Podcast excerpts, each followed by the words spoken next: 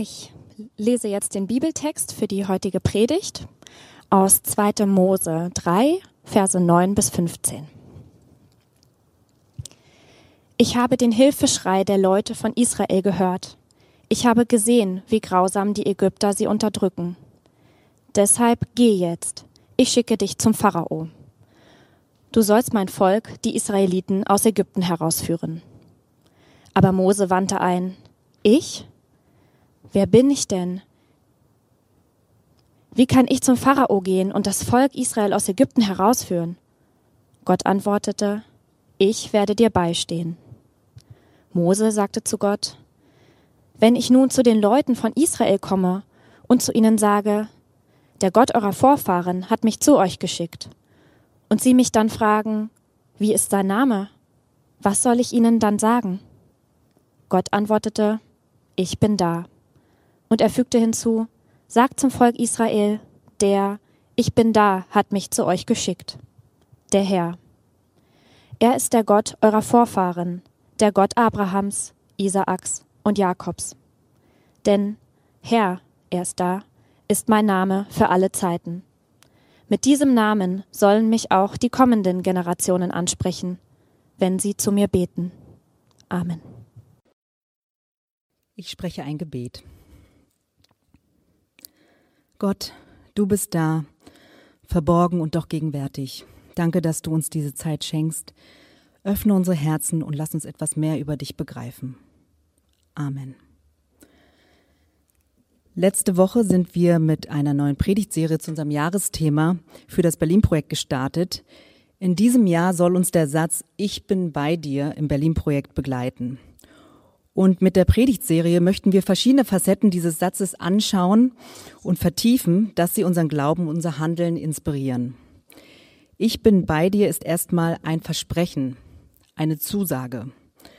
Auf den Glauben bezogen fällt mir da als erstes Gott ein, der uns Menschen dieses Versprechen macht. Ich bin bei dir. Aber wie passt das zusammen mit dem, was sich gerade im Leben und um uns herum so grau anfühlt? Ich schaue morgens aus dem Fenster und es ist grau. Das macht etwas mit mir. Und dann sind da noch die täglichen Nachrichten. Infektionszahlen, Todeszahlen, verschärfte Lockdown-Maßnahmen, politische Unruhen auf der Welt, Armut, Ungerechtigkeiten. Das alles in Kombination mit dem Grau da draußen macht alles noch bedrückender.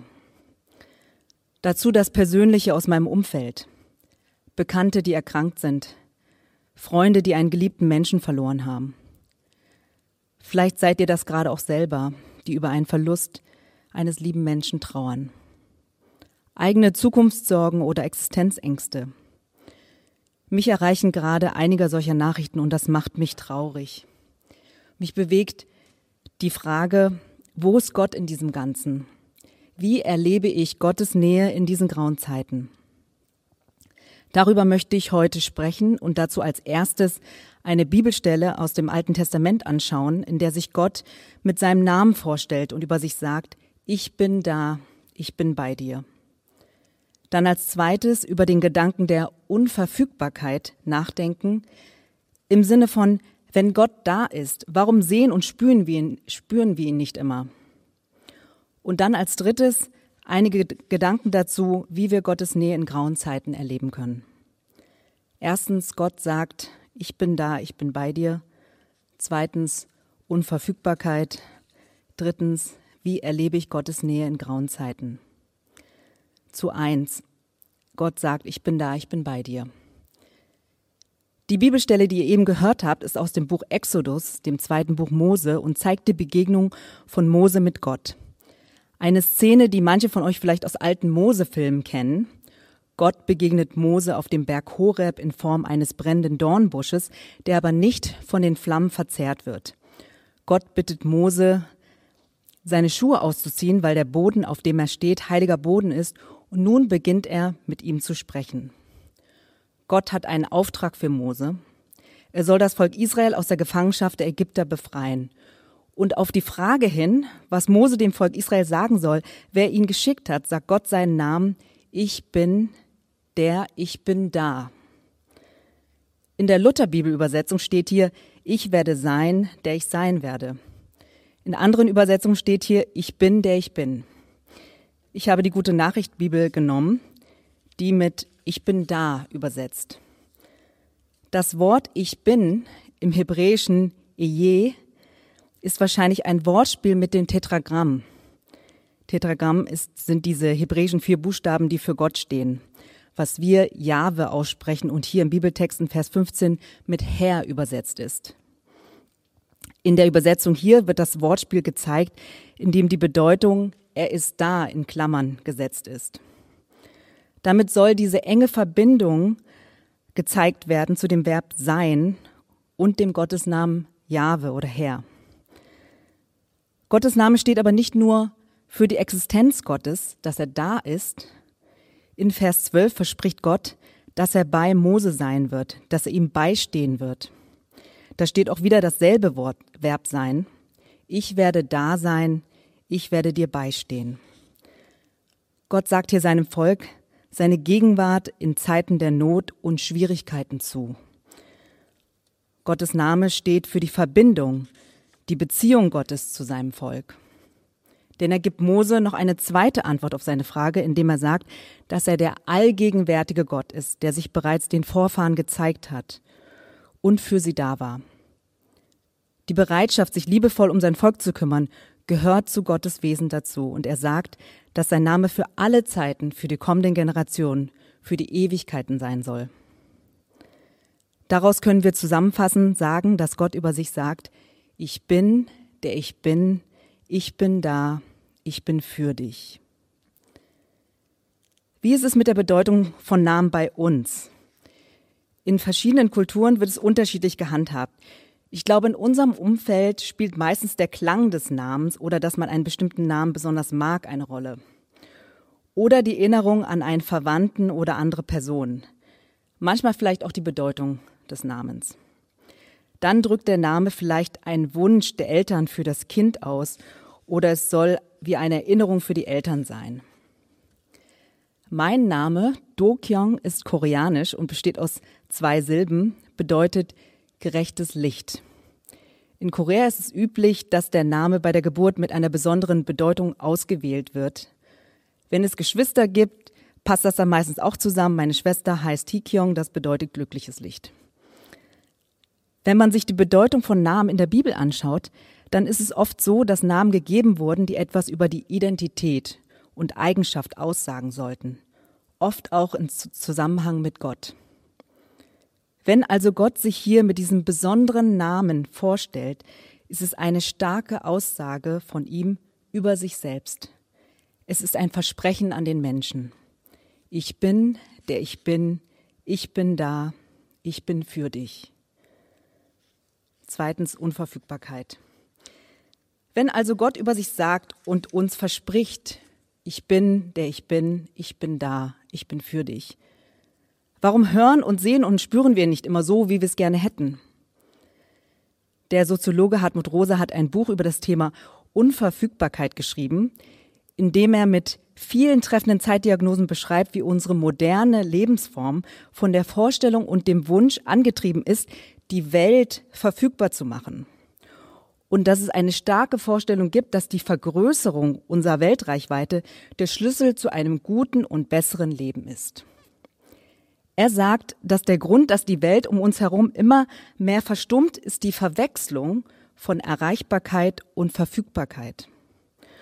Und die Gegenthese, die er dazu stellt, ist, dass aber Lebendigkeit, Berührung und wirkliche Erfahrung entstehen aus der Begegnung mit dem Unverfügbaren. In einer erreichbaren, aber nicht grenzenlos verfügbaren Welt. Eine Welt, die vollständig gewusst, geplant und beherrscht wäre, wäre eine tote Welt. Ich glaube, wir alle können das aus eigener Erfahrung bestätigen, dass das Leben ein Wechselspiel zwischen dem ist, was uns verfügbar ist, auf das, was wir Einfluss haben, und dem, was uns unverfügbar bleibt. Rosa sagt dann etwas ganz Interessantes, nämlich, dass der Begriff der Unverfügbarkeit aus der Theologie kommt. In der Theologie beschreibt Unverfügbarkeit ein Grundelement im Verhältnis zwischen Mensch und Welt, Mensch und Gott. Die Beziehung zwischen Mensch und Gott ist durch Erreichbarkeit und Beziehung geprägt. Gott ist von seinem Wesen her unverfügbar, aber erreichbar. Gott hat sich aus seiner Unerreichbarkeit erreichbar gemacht. Er ist uns nahe gekommen. Die Bibel zeigt uns die Geschichte Gottes mit dem Menschen. Es geht um Beziehung Gottes mit dem Menschen.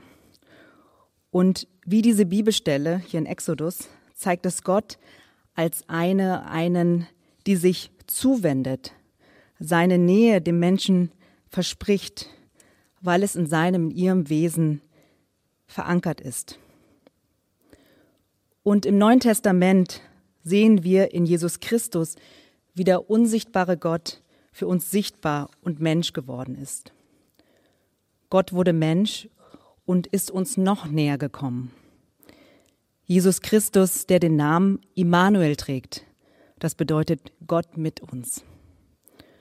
Und auch die Bibel selber, die uns von Gott erzählt, die in menschlicher Sprache geschrieben ist und verstanden werden kann, ist ein Merkmal von Gottes Erreichbarkeit.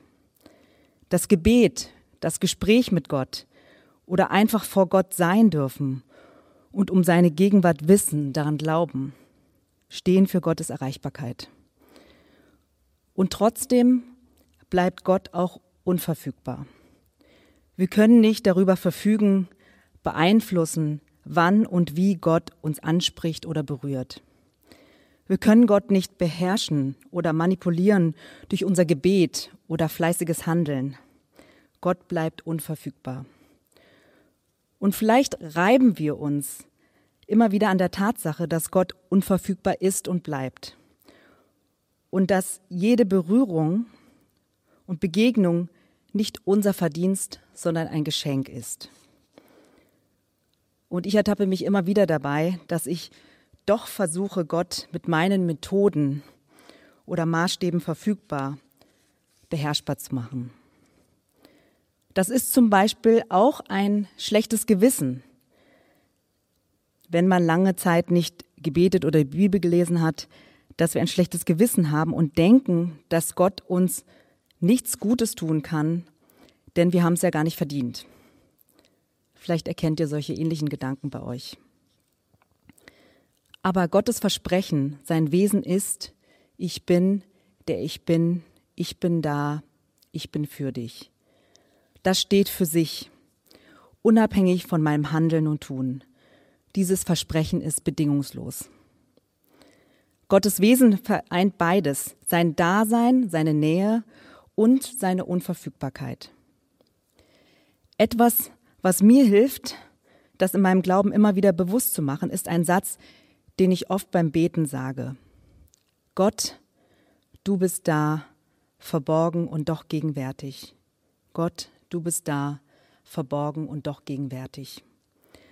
Diesen Satz habe ich zum ersten Mal im Kloster Birkenwerder bei Pater Reinhard Körner gehört und seitdem ist ein fester Bestandteil in meinen Gebeten geworden. Und auch nicht nur, wenn ich alleine bete, sondern auch im Gebet mit anderen. Es hilft mir, dass Gottes Unverfügbarkeit keine Distanz zu mir bleibt, was oft der Eindruck ist, weil er verborgen ist, sondern dass ich mir in diesem Moment Gottes Gegenwart im Hier und Jetzt bei mir bewusst werde. Der Theologe Thomas Halleck schreibt in seinem Buch Geduld mit Gott, dass Menschen oft Gott an falschen Orten suchen. Er schreibt, wir suchen ihn unter philosophischen Konstruktionen, unter Projektionen unserer Wünsche und Ängste, unter übernatürlichen Wesen, Auswüchsen unserer Fantasie. Aber dort ist er nirgends zu finden. Wir sehen ihn nicht, weil er zu nahe ist. Er ist kein fernes Wesen über uns. Er ist die Tiefe unseres Lebens. Er ist in unserem Sein. In ihm leben wir, atmen wir, bewegen wir uns und sind wir. Was uns am nächsten ist, das übersehen wir am leichtesten. Aber er ist uns nicht nahe, er ist die Nähe selbst. Ich finde, das passt zu dem, wie sich Gott beschreibt. Er ist schon da und er ist für uns. Als letztes einige Gedanken dazu, wie wir Gottes Nähe erleben in grauen Zeiten. Wenn Gott uns unverfügbar bleibt, wir ihn nicht beherrschen können. Er aber uns seine Nähe und seinen Beistand verspricht, dass er für mich ist. Wie kann ich mir Gottes Nähe im Alltag bewusst machen oder erleben? Besonders in Zeiten, die sich grau anfühlen. Johannes von Kreuz, einer der großen geistlichen Lehrer der abendländischen Kirche aus, der, aus dem 16. Jahrhundert, wirkte in Spanien und machte durch viele Seelsorgegespräche mit Menschen Erfahrungen, die er selbst durchlebte. Er hat den Begriff der dunklen Nacht geprägt. Die dunkle Nacht beschreibt einen Zustand der Seele bei einer Person, die einmal den Glauben für sich entdeckt hat und voller Begeisterung verbunden mit Gott war und dann die Erfahrung macht, dass es sich nach einer Zeit alles leer anfühlt. Wenn man zum Beispiel sagt, ich kann nicht mehr beten, dann drückt das einen Schmerz aus, dass das Kostbare und Besondere, das man einmal mit Gott hatte, nicht mehr da ist. Johannes von Kreuz unterscheidet dabei sehr präzise zwischen der dunklen Nacht und etwas anderem wie Depression oder Melancholie. Die dunkle Nacht des Geistes, wie er es nennt, ist diese Erfahrung der Gottesferne. Das Gefühl ist weg, was man einst hatte, und Gott fühlt sich ganz weit weg an, als wenn man ohne Halt ist. Und diese Zeit kann sehr lang sein. Der Mensch versucht dann alles Mögliche zu machen, um dieses Gefühl wiederzubekommen. Mehr beten, mehr Bibel lesen, mehr Einsatz. Aber das nützt alles nichts. Es ist, als wenn Gott ins Dunkle getaucht ist. Was ist der Grund? Johannes von Kreuz sagt, es ist nicht etwas, was der Mensch getan hat. Es ist keine Schuld. Es ist die Schwachheit des Menschen, die Größe und Liebe Gottes zu begreifen. Es geht um die Unverfügbarkeit Gottes. Aber auch in dieser dunklen Nacht, wo sich Gott fern anfühlt und er nicht da zu sein scheint, ist Gott da. Und für eine glaubende Person kann diese dunkle Nachterfahrung eine wertvolle, dankbare Zeit sein, wo man begreift, dass es bisher nur um die Erfahrungen, um die Gefühle ging und nicht um Gott selbst. In dieser Situation kann es helfen und befreiend sein, diese Erkenntnis auszusprechen und Gott zu sagen. Gott, du bleibst der Unerfahrbare, Unverfügbare, große, nicht begreifbare. Du darfst mir scheinbar fern bleiben. Du darfst der sein, wer du bist, verborgen und doch gegenwärtig.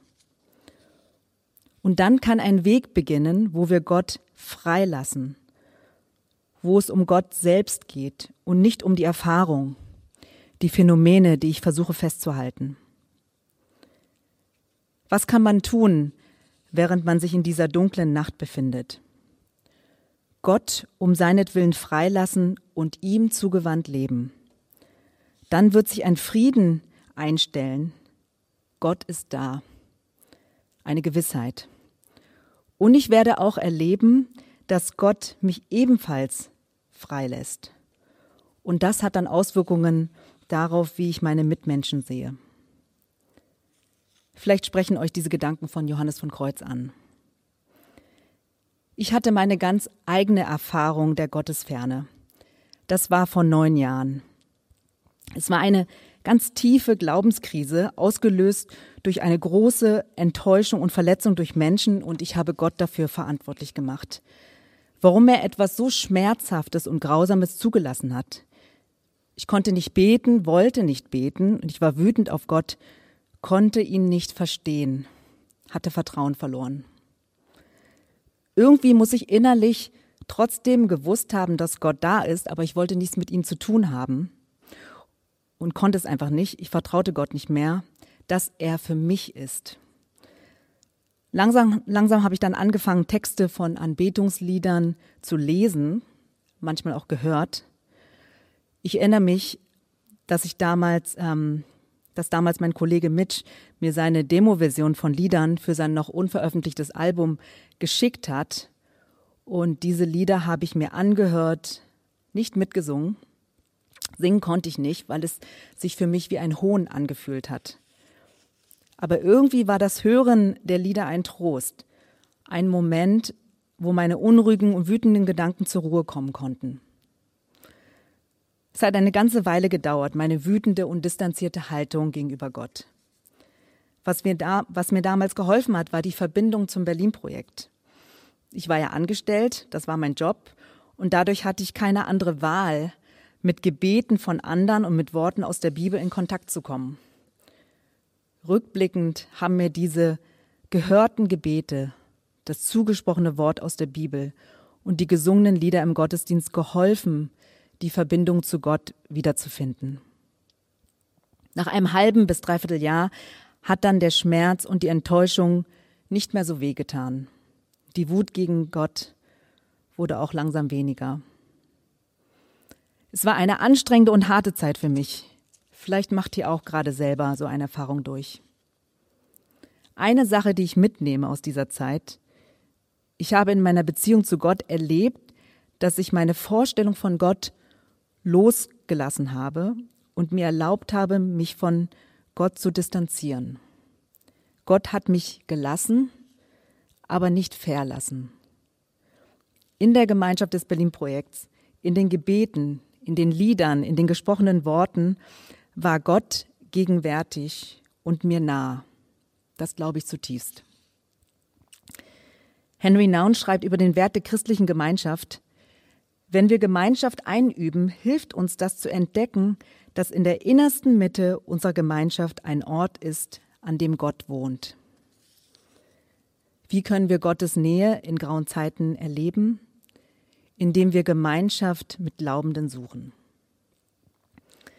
Ich weiß, dass Gemeinschaft, physisches Zusammenkommen gerade schwierig ist in diesen Zeiten der Pandemie. Ich weiß.